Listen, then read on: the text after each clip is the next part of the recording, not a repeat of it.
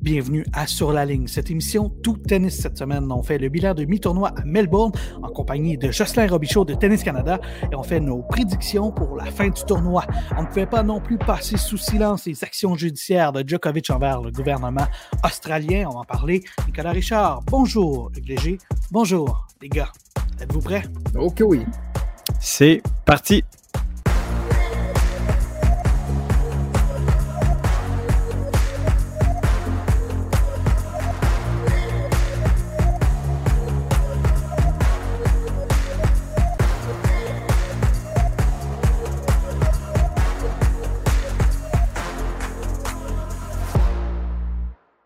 Salut, salut les gars, très content de vous euh, retrouver pour euh, ce troisième épisode de la saison régulière de Sur la ligne. Euh, Nicolas Richard, est-ce que tu survis à ton rythme football, olympique, tennis de nuit? tu vis de tous les sports présentement. Est-ce que tu réussis à dormir un peu? C'est dingue, on est choyé, les gars. Rappelez-vous, à l'automne dernier, on se disait exactement la même chose. On est choyé de vivre dans une période où il y a autant de sport, autant d'effervescence, puis où nos Canadiens connaissent autant de succès. C'est encore le cas cette année, en début d'année. Vraiment, si euh, l'avenir est garant du présent, ben, on aura toute une année 2022, les gars. Oui, ben ça c'est certain. Hugues comment te portes-tu? Est-ce que tu survis à ton omnium euh, euh, d'Australie qui se déroule pendant la nuit? Ben oui, c'est écoute, c'est le moment idéal pour rester au chaud en plus, donc euh, bien euh, emmitouflé à la maison. Je, suis ce tournoi qui est hyper excitant cette année. Puis effectivement, nos Canadiens confirment sur leur lancée.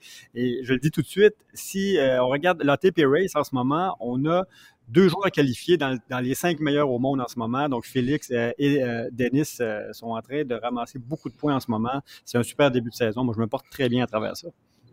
Et Hugues, à l'instar de nos Canadiens à Melbourne, le podcast aussi connaît un super début de saison. Là.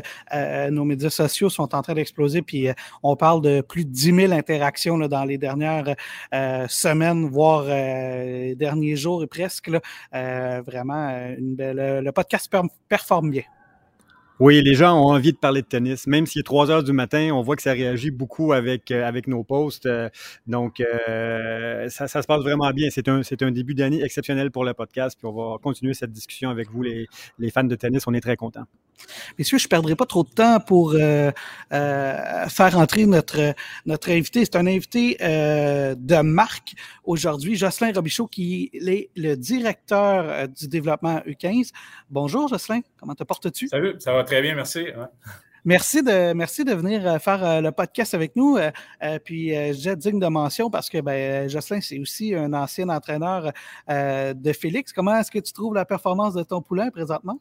Ah, écoute, on, est vraiment fiers. Puis, c'est vraiment beau de le voir jouer avec confiance. Puis, je, pense vraiment cette année, il va avoir une bonne année. Là. on sent qu'il a, a, pris une coche, comme on dit. Là. Puis, fait on, le suit de près, puis euh, non, c'est vraiment, vraiment bien. On pourra en discuter un peu plus en détail, mais non, on est, on est vraiment fiers de lui. Alors, on a invité Jocelyn justement pour faire avec nous le débrief euh, des performances canadiennes euh, à Melbourne. Jocelyn, d'abord, commentaire général sur ce que, ce que tu as vu, ce que tu as constaté. quelle est ton opinion sur bon, justement cette performance-là? Ben, je pense que chez, les hommes, ça va super bien. on regarde Félix puis Denis Chapovalov. Puis, euh, juste euh, faire un, un sommaire rapide, je pense que gagner la, Coupe ATP euh, la semaine avant leur a donné beaucoup de confiance pour débuter l'Australian Open.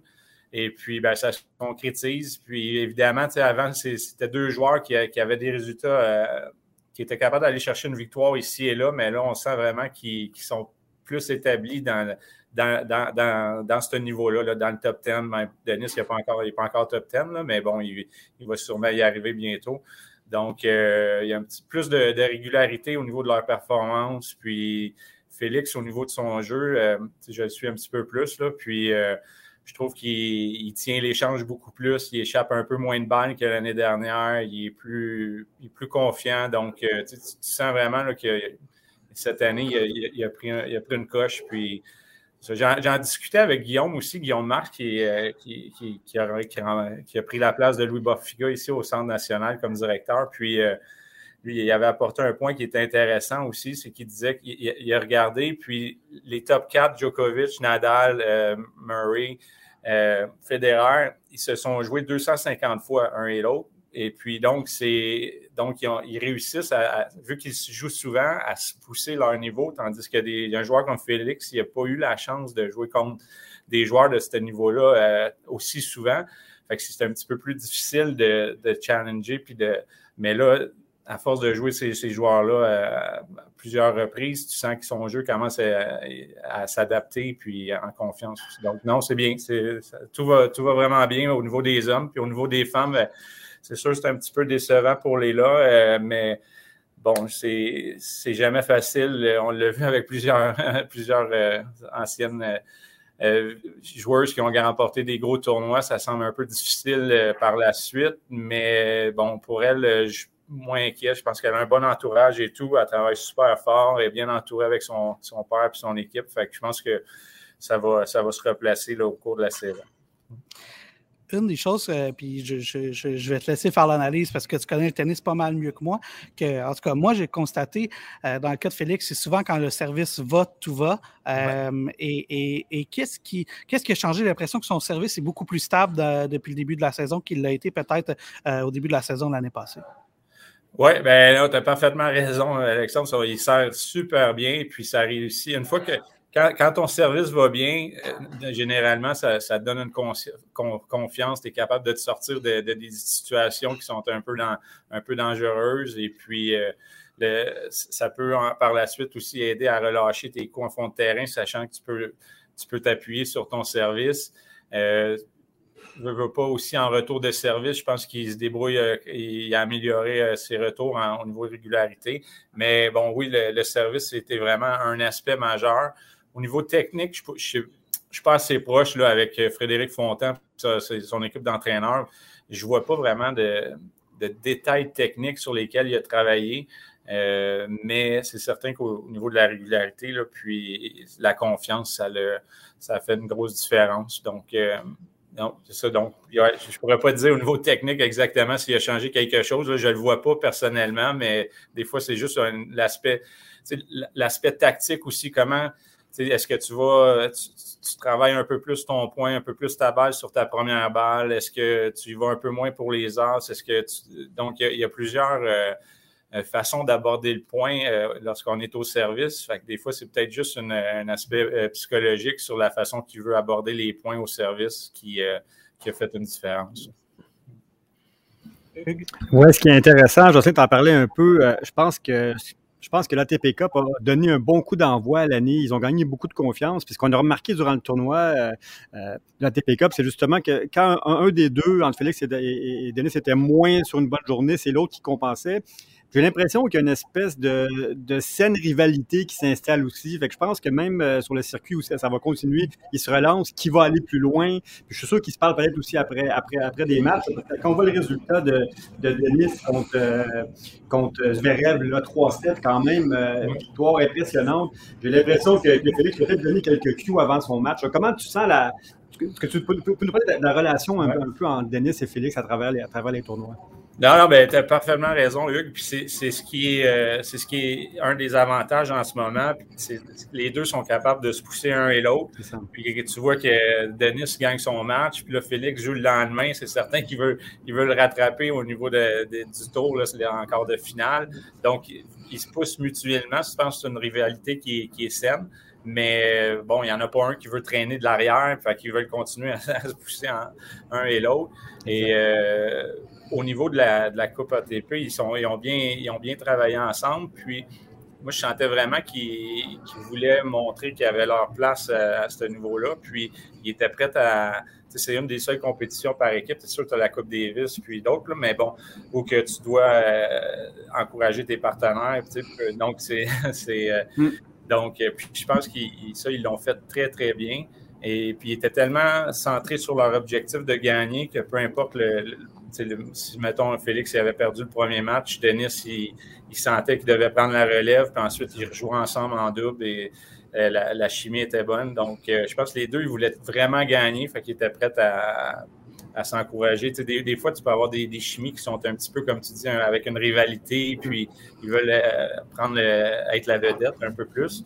Tandis que eux, ils ont vraiment super bien travaillé ensemble durant cette, coupe ATP-là. Puis là, en simple, on le voit, là, euh, ils se poussent un et l'autre. Je pense que ça va être comme ça pas mal tout au long de leur carrière. Go. Oui, tu as côtoyé Félix, on l'a dit, lorsqu'il était plus jeune, puis on dit souvent que Félix est un gars intègre, euh, proche de ses valeurs, terre à terre. Qu'est-ce que tu vois dans le Félix d'aujourd'hui qui était déjà là à l'époque?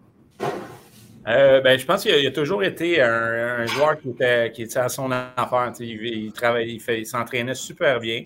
Euh, c'est quelqu'un qui, est à l'écoute aussi constamment de s'il y a des conseils ou peu importe. Il, il est toujours prêt à, s'améliorer. Il y a une écoute qui est très, euh, très constructive.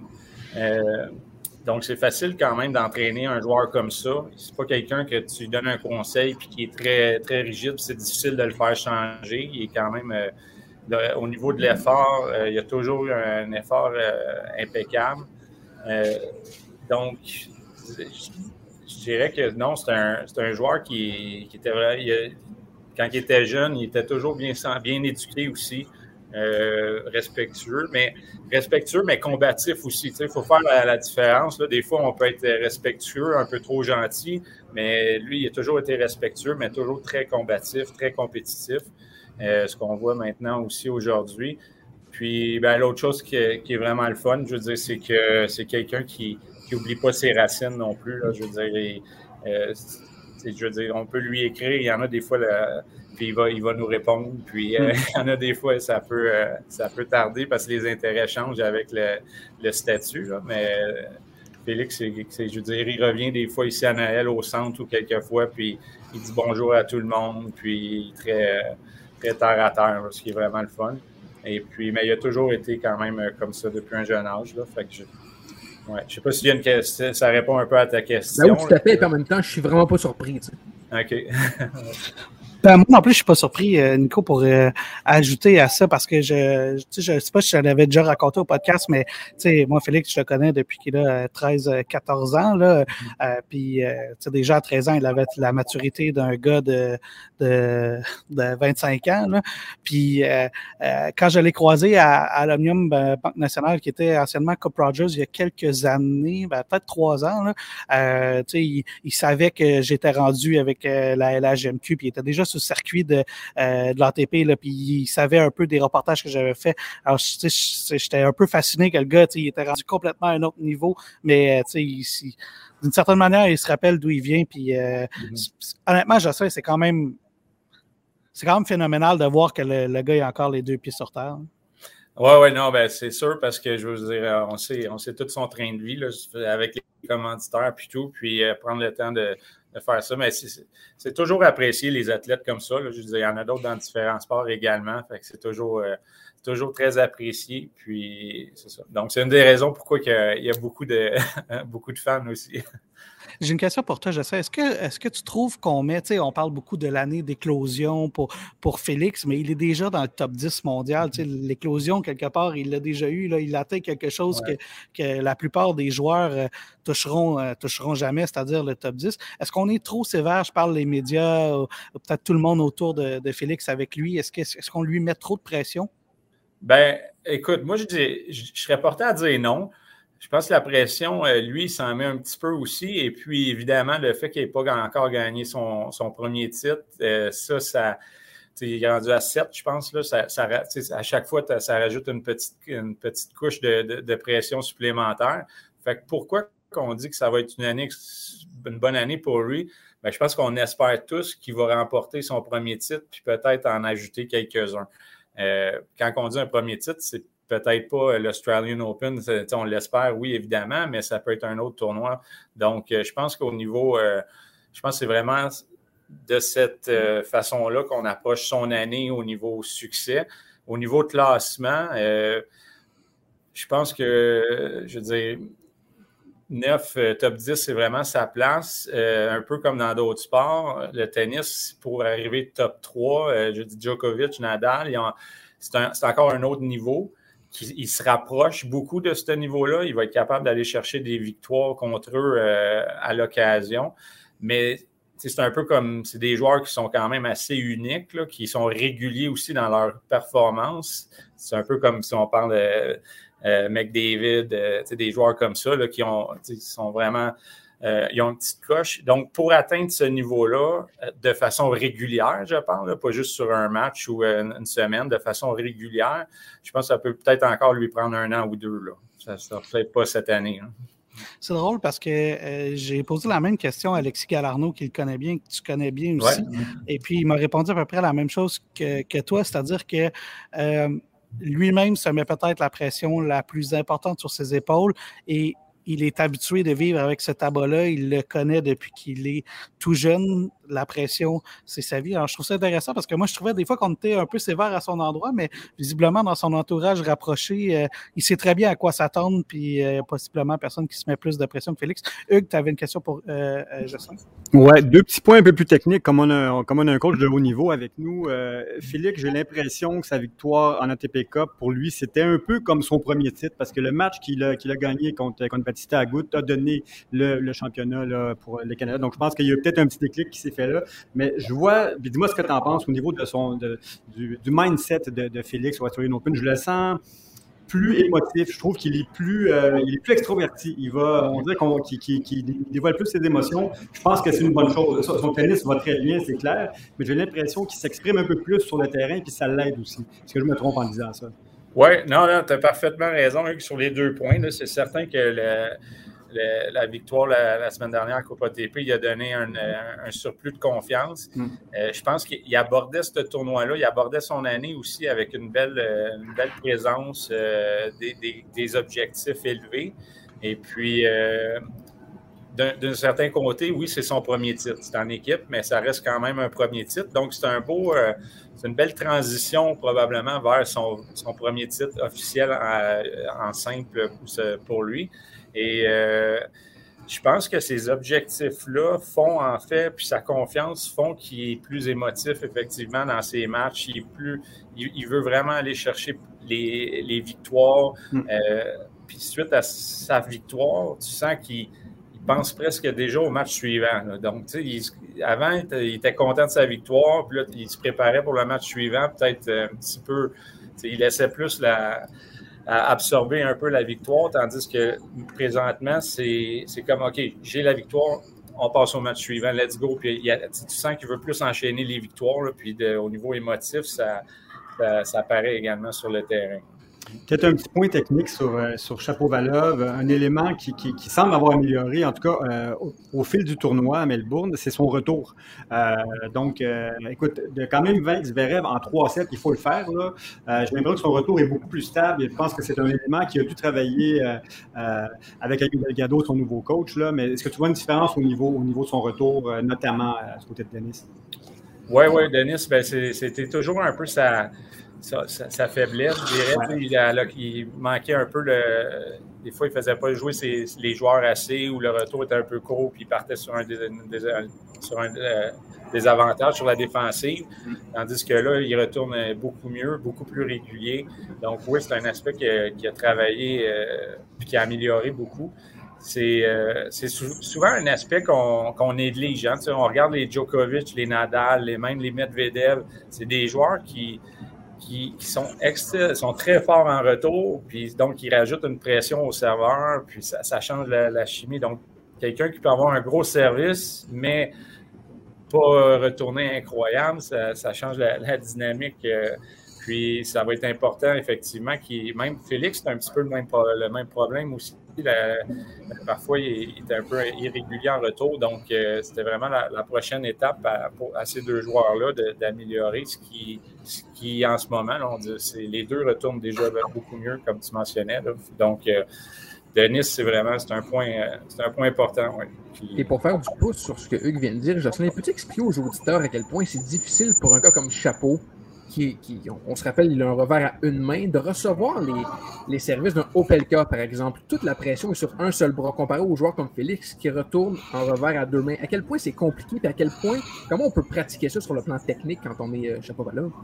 Ben, sur le, plan technique, c'est difficile, surtout quand la balle monte très haute en haut des épaules. donc, euh, c'est là qu'on manque un petit peu de force. Euh, il y avait Federer qui, lui, avait commencé à utiliser le chip au centre de façon plus régulière régulière.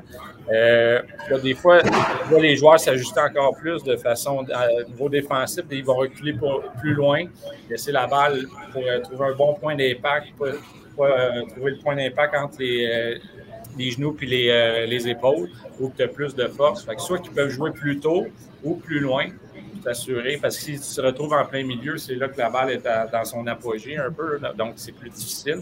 Et puis, il y a une question de force. Je veux dire, euh, là, maintenant, il n'y a aucun, aucun problème pour Denis, mais pour les jeunes qui commencent à revers une main, c'est vraiment un, problème, euh, une difficulté. Donc, euh, avec le temps, ils, prennent de la force, ils se, renforcent. Mais quand ils sont très jeunes, ça, peut être une, faiblesse. Et puis, c'est une des raisons pourquoi aussi, quand, avant, on voyait même au filet la volée, la volée du revers. Il y avait des personnes qui avaient tendance à la faire à deux mains pour euh, avoir plus de force, malgré qu'à une main, c'est beaucoup plus efficace. Puis, euh, tu as un peu plus de, au filet, tu as, plus de, de reach. Là, de, donc, euh, fait que, non, c'est ça. Mais oui, effectivement, c'est un point super important. Et le revers à une main, c'est quelque chose qu'il faut être patient à développer. Puis, c'est surtout au niveau de, de bien trouver ses, ses, repères pour trouver le bon point d'impact. Sinon, ça peut être très, très difficile, comme tu mentionnes. Jocelyn, je sais que tu es pressé, mais euh, tu as encore quelques minutes pour nous. Ça ne dérange pas, on va regarder les affrontements canadiens qui s'en viennent. Qu'est-ce que ça va prendre pour euh, Chapovalov pour battre euh, Nadal, qui, semble en grande forme, Nadal? Ben, c'est sûr qu'il est en grande forme. La première chose, moi, que j'ai pensé quand j'ai vu que Djokovic ne jouait pas le tournoi, c'est que lui, il a une opportunité incroyable pour aller chercher un autre grand chelem. Fait que c'est sûr qu'il est motivé, puis il voit très bien la fenêtre devant lui.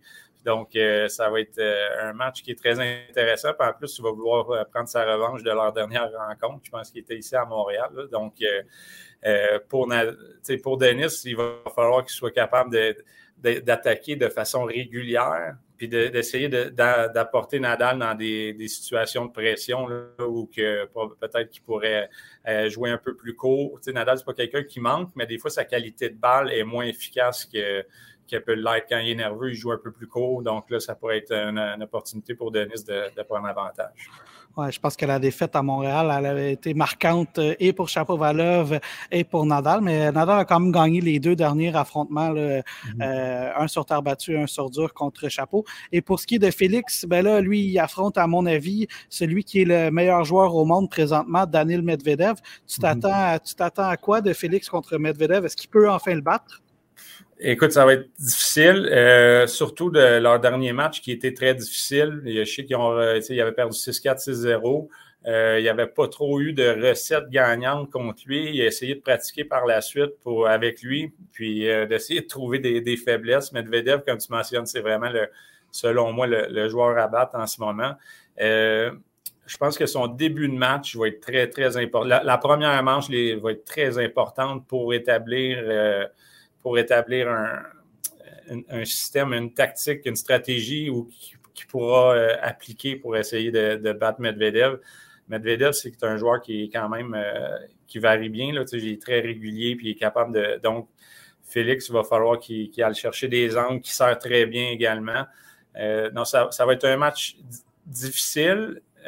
par contre, je veux dire, pour Félix, s'il joue un match qui, je veux dire, c'est il peut gagner, mais on, va, être franc, Medvedev est favori quand même. Est-ce qu'il est rendu là, Félix, à battre ou à livrer la marchandise contre des numéros 1 mondial ou des joueurs de calibre numéro 1 mondial? Oui, ben c'est un peu comme on discutait avant. Je pense que c'est. Je pense qu'il est capable euh, occasionnellement, mais de là à, avoir des victoires contre ce, ce top 3-là de façon régulière, ça va peut-être prendre un an ou deux encore à, au niveau confiance, au niveau de stabilité de son jeu et tout. Mais euh, sur, un match, euh, tout peut arriver.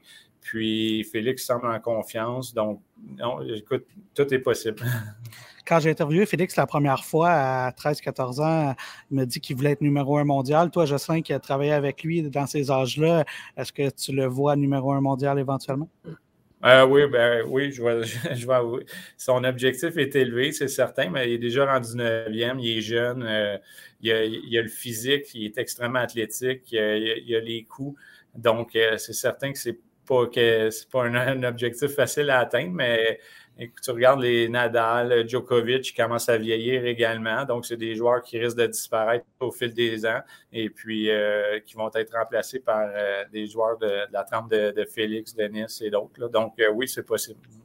Je sais, si ça ne te dérange pas, on va te réinviter pour parler euh, des joueurs U15 et des joueurs à surveiller pour les prochaines années, euh, éventuellement. Merci pour euh, ton travail. Je rappelle que tu es le directeur du développement U15 chez Tennis Canada. Merci de contribuer à la relève. Merci d'avoir contribué à la génération qu'on voit là, parce que le monde ne le savent peut-être pas, mais tu as été une des pièces clés du développement de ces joueurs-là qu'on voit aujourd'hui sur le circuit. Mmh. Et euh, ben, merci de, de contribuer au tennis canadien. Ah, ben, ça me fait plaisir. Puis euh, n'importe quand, là, vous pouvez euh, me laisser euh, me, me réinviter, ça va me faire plaisir. C'est tout le temps le fun de parler de tennis avec vous autres. Ce n'est pas tombé dans l'oreille d'un saut. ça marche. Merci, Jocelyn. Salut. Salut. salut. Alors, euh, merci beaucoup à, à Jocelyn euh, Robichaud, euh, messieurs. du monde qui connaissent pas mal plus le tennis que nous et Jocelyn en est un. En tout cas, je je sais pas, je sais pas pour vous. Nico, tu parlais de ton revers. Toi, c'est un revers à trois mains que tu as, hein, parce que ton mmh. revers à deux mains est trop faible. Exactement. C'est exactement. non, mais honnêtement, le revers, là, pour ceux et celles qui jouent au tennis, puis eux, tu le sais surtout, c'est tellement, tellement difficile à maîtriser c'est tellement un art. Les gens qui ont, les joueurs qui ont des revers comme Federer, même comme celui de Nadal, Djokovic, Chapeau, c'est des heures et des heures de pratique. Même moi, ça fait longtemps que je joue au tennis. Parfois, j'alterne encore revers à une main, revers à deux mains. C'est tellement difficile d'être constant. Imaginez les gars recevoir un premier service de Rilo Pelka et de le retourner avec un seul bras. C'est impensable dans ma tête de réussir à faire ça et Chapeau le fait magnifiquement honnêtement, le chapeau Balov son, et son revers, on le sait, c'est avec ça qu'il qui fait ses, ses, highlights, comme on dit dans le, dans le milieu, mais c'est fascinant de le voir à chaque fois. En même temps, Federer a fait toute sa carrière contre les Karlovic, contre oh, les Andy Roddick, euh, les John Isner de, de ce monde-là. Euh, enfin, euh, messieurs, on va faire une courte pause si ça ne vous dérange pas. Au retour, on va compléter notre analyse de, du tournoi à, à Melbourne, les surprises et on va vraiment aller en profondeur dans, notre, dans notre analyse. Le restaurant de l'hôtel Montville est maintenant ouvert à tous, que ce soit pour commander ou emporter. Livraison en chambre ou à domicile. Juste en regardant le menu, messieurs, j'ai déjà faim. L'hôtel Montville vous dit que vous pouvez aussi vous gâter avec l'offre qui soupe d'or, qui inclut un petit déjeuner, souper, trois services directement livrés dans le confort de votre chambre à l'hôtel Montville.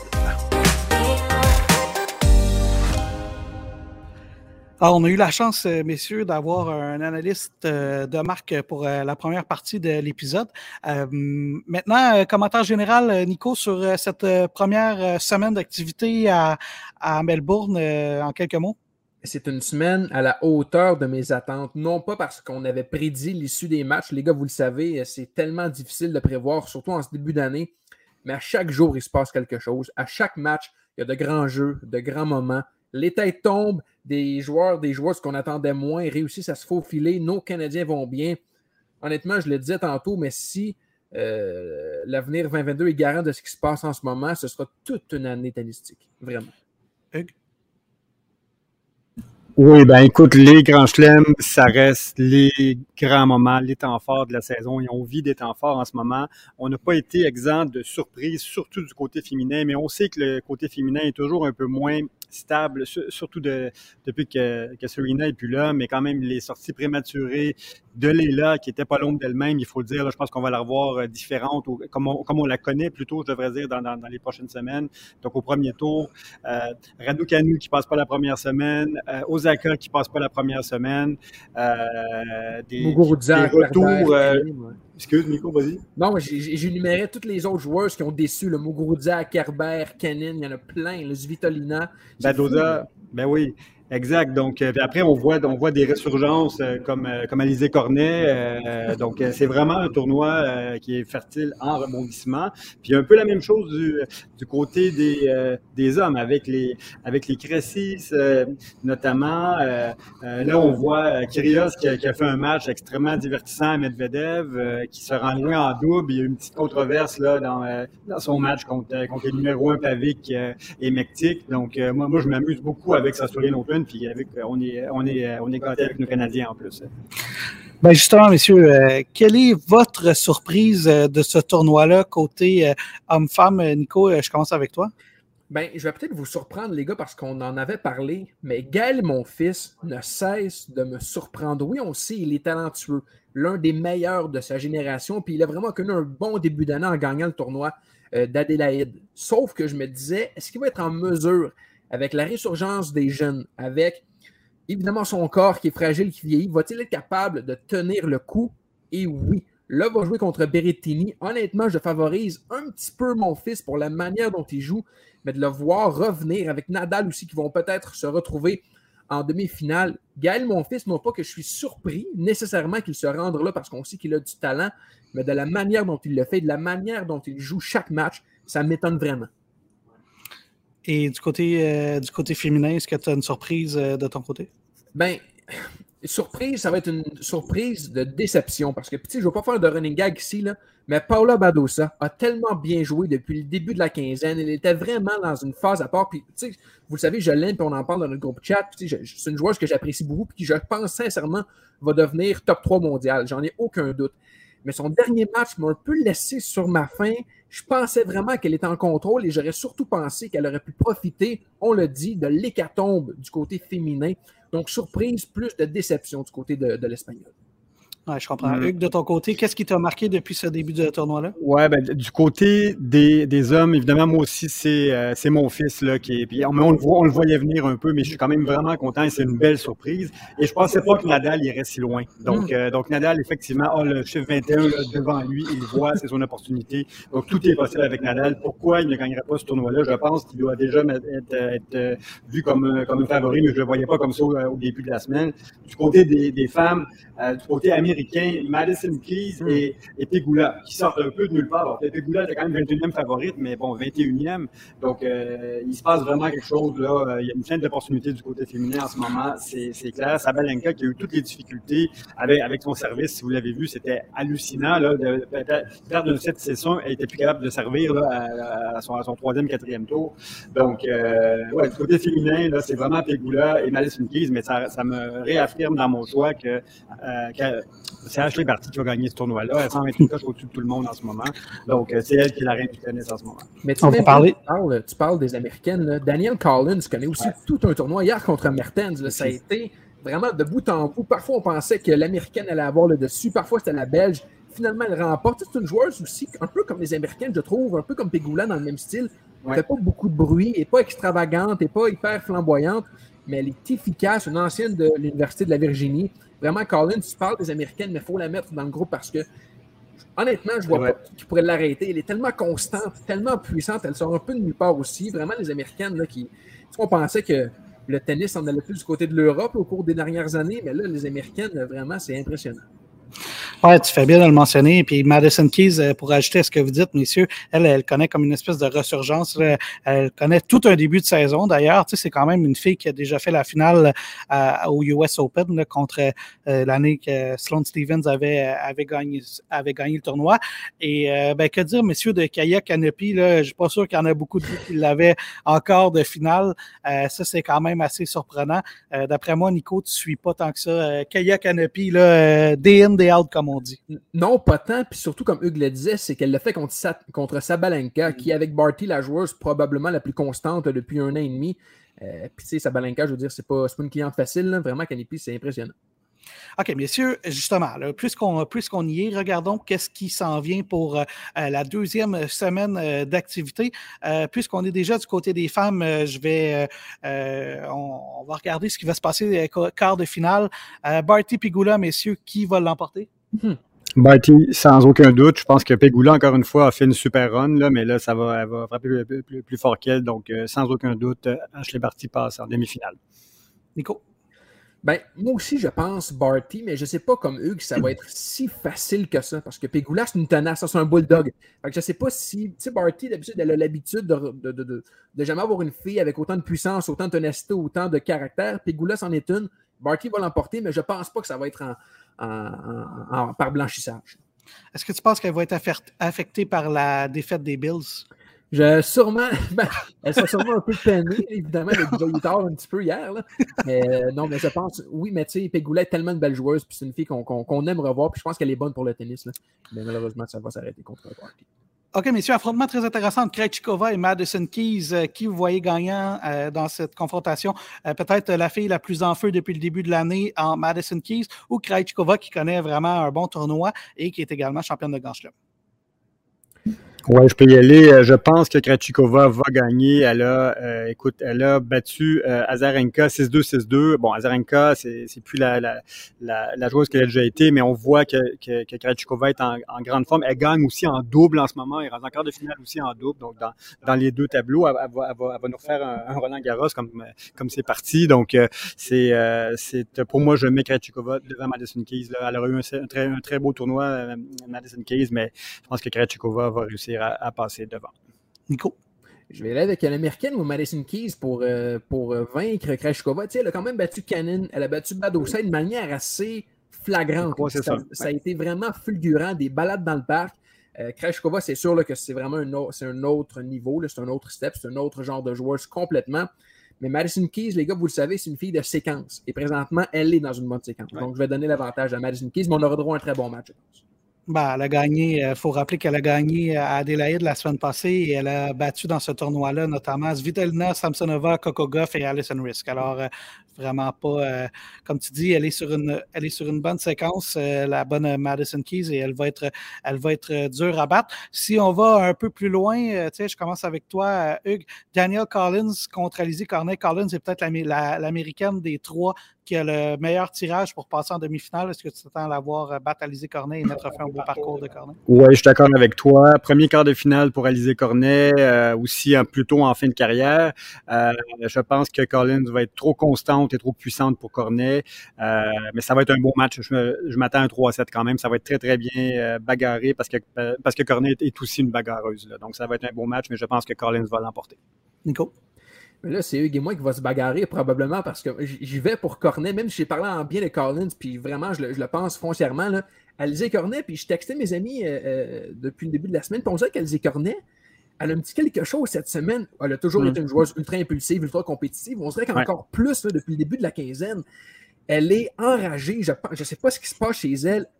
elle ne veut rien savoir. Puis, tu sais, les gars, je regardais sa fiche là, pendant qu'on discutait. Elle a quand même battu Muguruza. Elle a battu Alep ça, tu sais, en deux manches, Alep en trois manches, mais quand même assez aisément. Oui.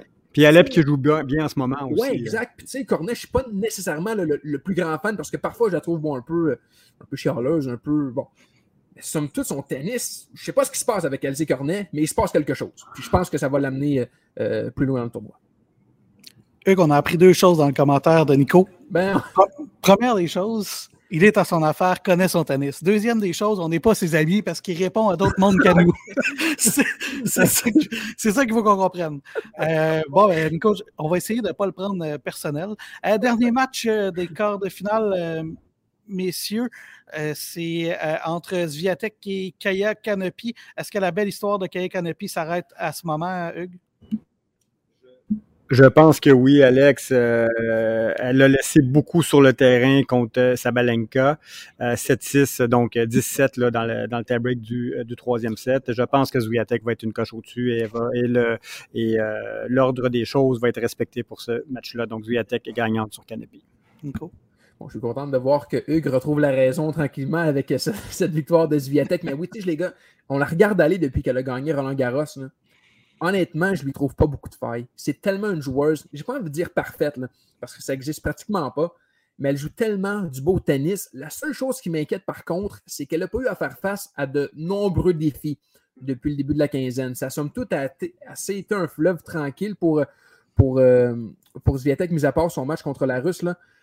Mais somme toute, s'il y a un piège, il est là. Mais sinon, Zviatek, je pense qu'elle est trop forte présentement pour, euh, pour Nico, tu sais à quel point à chaque fois qu'on passe ou qu'on parle d'un champion ou ancienne championne du tournoi de Repentigny, je ne me gêne pas pour mm. le mentionner, je, l'ai souvent mentionné dans le cas de Krejcikova, mais celle-là m'avait échappé, j'en ai parlé avec Hugues Hordon. celle dont on vient de parler, Iga Zviatek, est également une ancienne championne du tournoi de Repentigny. J'étais là. T'étais là? T'étais, à ce match-là? Nico, ne, nous fais pas des faux espoirs comme ça. Là, je, m'en allais te demander quelle était l'ambiance. ça. Non, mais tu sais, des fois, tu peux avoir l'impression que, que c'est des noms que tu connais un peu moins. Puis là, ben, cinq ans plus tard, son ah champion de hein? Grand Chelem. Ben, elle, a gagné. Ah, ouais? Oui, elle a gagné en, je, l'ai sous les yeux, 2016, euh, euh, l'année après euh, Bianca Andrescu. Alors, ben voilà, messieurs. une autre. C'est quand, même fou, de gagner ce tournoi-là, puis trois ans après, tu gagnes Roland Garros. Tu sais, quand tu y penses. Non, exact, exact. Et moi, j'espère qu'éventuellement, le tournoi de Repentigny va m'envoyer mon chèque parce que je leur fais une promo à, chaque, à, chaque, à chaque podcast. Oui, mais on dire, Alex, je le répète parce que je suis de Repentigny aussi, je connais très bien le tournoi. J'ai d'ailleurs euh, foulé les mêmes terrains que Jocelyn Robichaud à quelques reprises, qui m'a battu aisément la, dernière fois qu'on avait joué d'ailleurs. Euh, mais euh, le tournoi de, Repentigny est vu comme le cinquième Grand Chelem junior. Donc c'est pas un hasard si les meilleurs joueurs et joueuses émergent après Repentigny aussi et qu'on les, les revoit dans, dans, les plus grands tournois du monde. C'est le cinquième Grand Chelem pour les juniors. Donc tous les grands noms des juniors y participent à Repentigny. Exact. C'est vraiment comme une mini Coupe, là, ce tournoi-là pour euh, les juniors. Messieurs, passons du côté des hommes euh, euh, pour parce qu'on spéculera pas trop sur les matchs qui va gagner. Ah, avant qu'on passe du côté des hommes, je vous demande une prédiction côté des femmes. Hugues, bon, on sait, c'est déjà Ashley Barty. Nico, qui sera ta championne quand on va se reparler lundi prochain? Ah. Ah. C'est dur de gager contre Barty, mais juste pour être encore contre Hugues, je vais dire Viatek. Hmm, intéressant, intéressant. Moi, j'ai dit Barty dans mes prédictions. Euh, dans tes prédictions, Nico, tu avais qui euh, dans, ton tableau? Ben moi, j'ai pas fait les prédictions dans le tableau, mais, ah, vrai. mais Barty, je veux dire, elle est inébranlable. On le voit encore cette semaine. Là. Je vois pas qui, pourrait la détrôner de la première place mondiale en 2022. Franchement, les gars, peut-être que ça va arriver parce qu'on sait à quel point le tableau du côté des filles, c'est.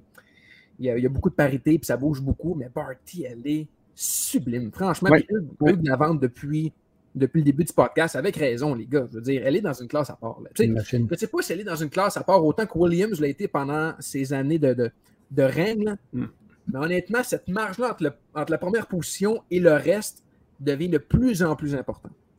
Oui, très bon point, euh, Nico. Euh, moi, je vais prendre Barty également parce que ben, c'est la prédiction que j'avais faite au début du tournoi et euh, ben, euh, je, je, vais, je vais m'en tenir euh, à cette prédiction-là. Du côté des hommes, messieurs, Gaël, mon fils, on se disait que c'était potentiellement le, euh, celui qui pouvait sortir de cette partie de tableau-là parce que, euh, bon, le fait que Novak Djokovic euh, ne soit pas là, Gaël Monfils arrivait d'une bonne séquence, et là, il est là, il va affronter Matteo Berrettini. Est-ce que la belle histoire de mon fils pourra aller un tour plus loin ou est-ce que ça s'arrête contre Berrettini? Je commence avec toi, Nico.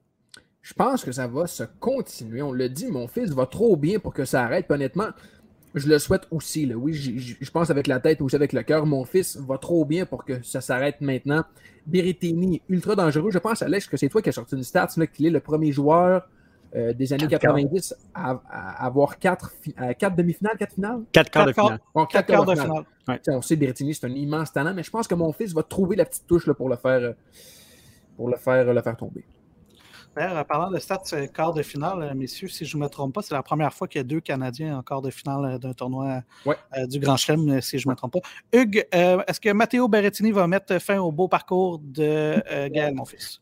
Très difficile de trouver un gagnant pour ce, match-là en ce qui me concerne, euh, parce que Gaël est sur une lancée incroyable en ce moment. Par contre, Barrettini a sorti Alcaraz il y a deux, tours et je pensais pas qu'il battrait Alcaraz. Il l'a vaincu. Il sort Carreno Busta en 3-7, qui est un sacré client aussi au quatrième tour. Donc, il est en forme, Berrettini.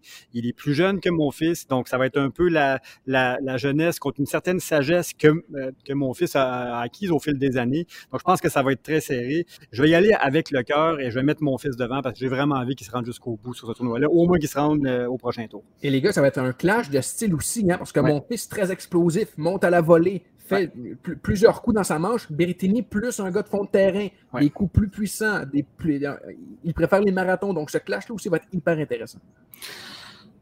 Excellent point, Nico. Euh, du côté de Chapeau-Valov, Nadal, messieurs, on a fait l'analyse avec, euh, avec Jocelyn. Je vous demande simplement votre prédiction.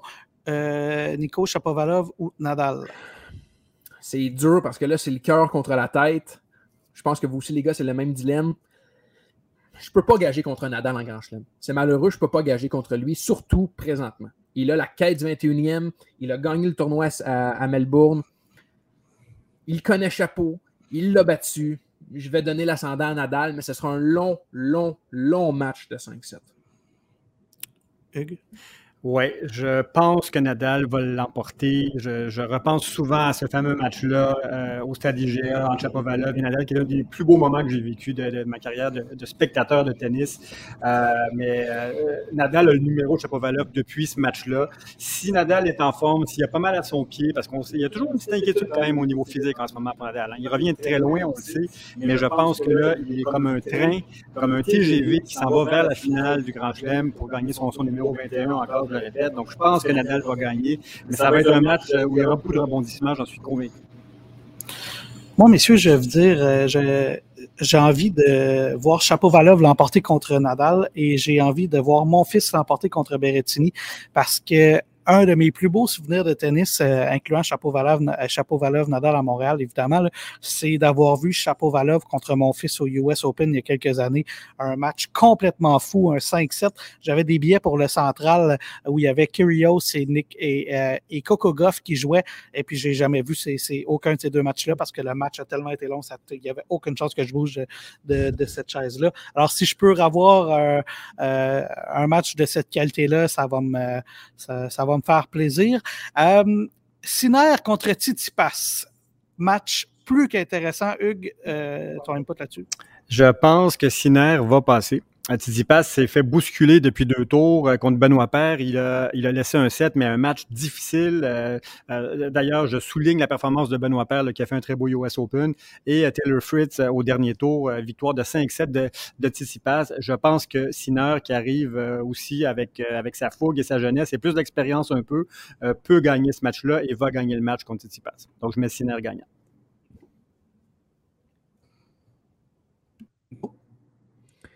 Je vais peut-être avoir une opinion euh, impopulaire, les gars, mais on dirait que plus je vois Tipas, moins je suis fan.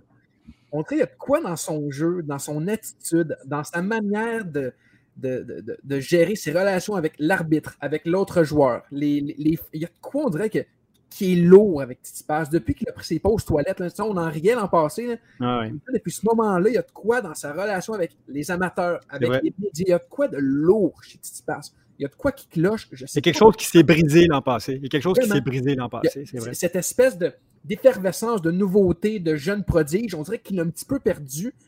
Et ça me déplaît énormément. Quand je le vois aller, puis j'enlève rien à son talent de joueur qui il est quatrième mondial. Je, veux je, serais mal passé pour dire que, que c'est pas un bon joueur de tennis, mais il y a de quoi dans son attitude qui ne me revient pas. Et Sinner, au contraire, plus je le vois, plus je l'aime. Ce gamin sera numéro un mondial avant longtemps. Je l'aime beaucoup. Il a tout ce qu'il faut pour gagner ce gars-là dans son jeu.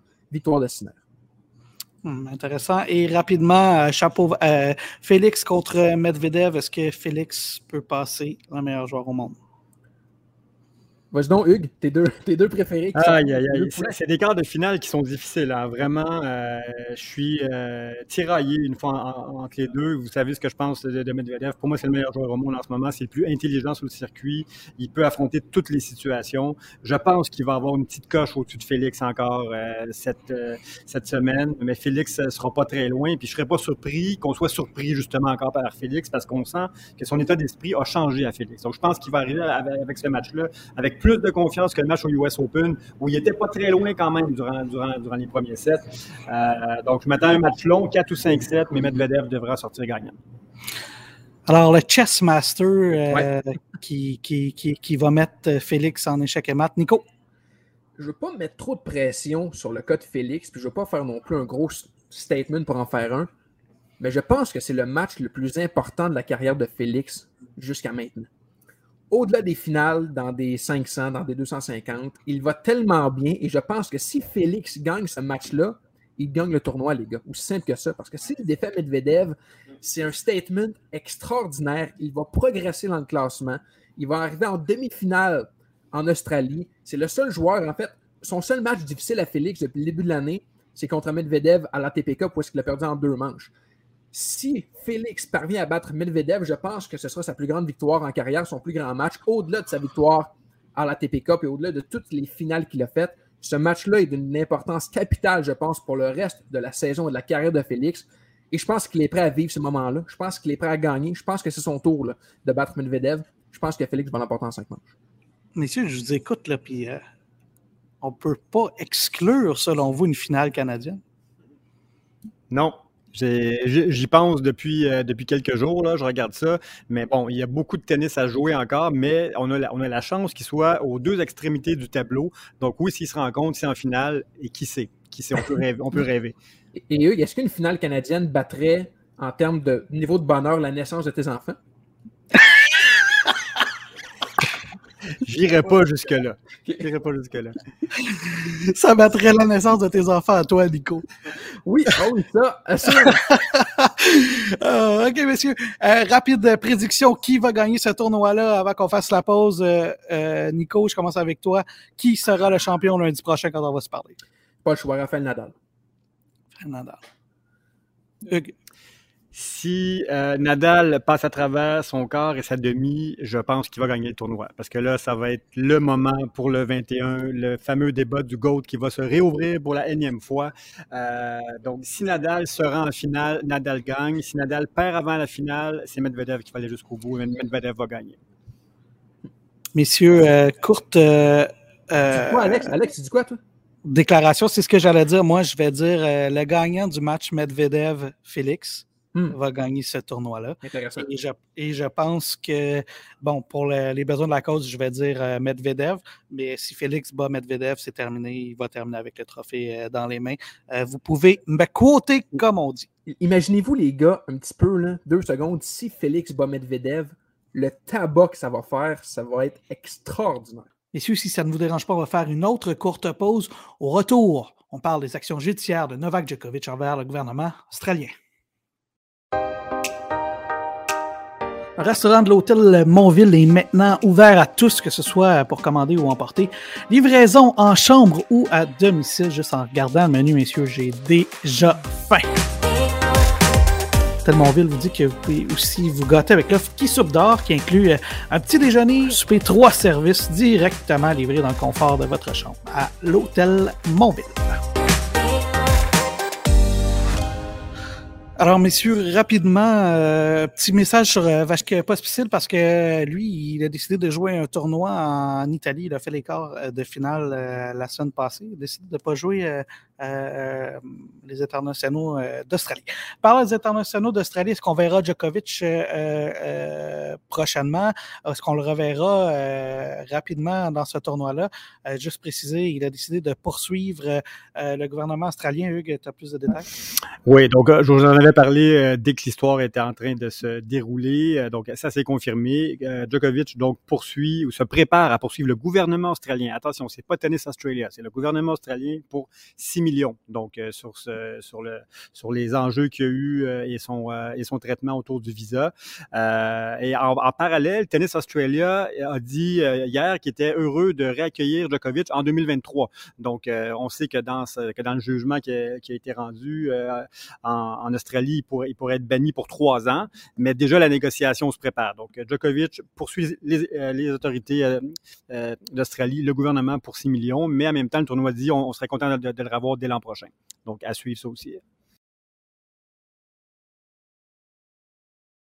Ouais, je pense que c'est c'est l'enjeu depuis depuis que son visa a été retiré, c'est-à-dire de pouvoir euh, réintégrer le pays avant trois ans parce que si c'est pas s'il peut pas rejouer l'Omnium d'Australie euh, euh, d'ici trois ans, enfin, ça sera peut-être. On l'aura peut-être vu déjà remporter son dernier titre Grand Chelem à Melbourne. Tu allais dire quelque chose, Hugues? Non, je pense qu'il va y avoir un deal qui va se faire. Là. Je pense qu'il va revenir l'an prochain. Euh, je pense qu'il y a eu un petit peu de cafouillage aussi au niveau du gouvernement. Donc, il va y avoir une entente qui va se prendre entre les trois parties où il y a eu des problèmes. Là. Tennis Australia, le gouvernement de l'Australie et Djokovic. Mais je m'attends à ce qu'il soit de retour l'an prochain en Australie. En même temps, à mon opinion, ça vaut ce que ça vaut, là, mais je vais, je vais vous dire ce que j'en pense. Tu sais, je pense que c'était la bonne décision à prendre de le retourner dans le contexte actuel. Oui, en même fait. temps, le punir pour trois ans, ça me semblerait un peu sévère, surtout considérant le fait que bon, le tournoi, visiblement, l'a mal informé, qu'on aurait pu éviter tout ce, ce- ce- Exact. ce sujet-là. Enfin. Messieurs, excellente émission. Euh, une fois de plus, je rappelle qu'on est le podcast, euh, l'émission de radio officielle de l'Omnium Banque Nationale. On est diffusé au 91.9. Euh, D'ailleurs, ce soir, en soirée, lundi soir, si vous écoutez euh, cette, cette émission-là, ben, vous allez avoir une belle mise en bouche pour euh, tout ce qui est euh, euh, euh, l'Omnium d'Australie euh, ce soir, les matchs euh, à venir ce soir. Euh, Hugues, tu voulais ajouter quelque chose? Ben, notamment le match Nadal-Chapovalov. Donc, euh, on vous met la table euh, si vous êtes avec nous en ce moment au, au 91.9. Et on vous au- aujourd'hui encore une fois euh, en direct de l'hôtel Montville. Oui, exact. Tout juste euh, situé à côté euh, du Palais euh, des Congrès. Hugues, merci infiniment. Je ne te demande pas ce qu'on a à surveiller parce que ben, ce sera l'Omnium d'Australie une, une fois de plus, internationaux d'Australie. Et Nicolas Richard, ben, comme c'est la tradition, je te donne ton mot de la fin. Bon tennis, Alex. Bon tennis, Hugues. Bon tennis, tout le monde.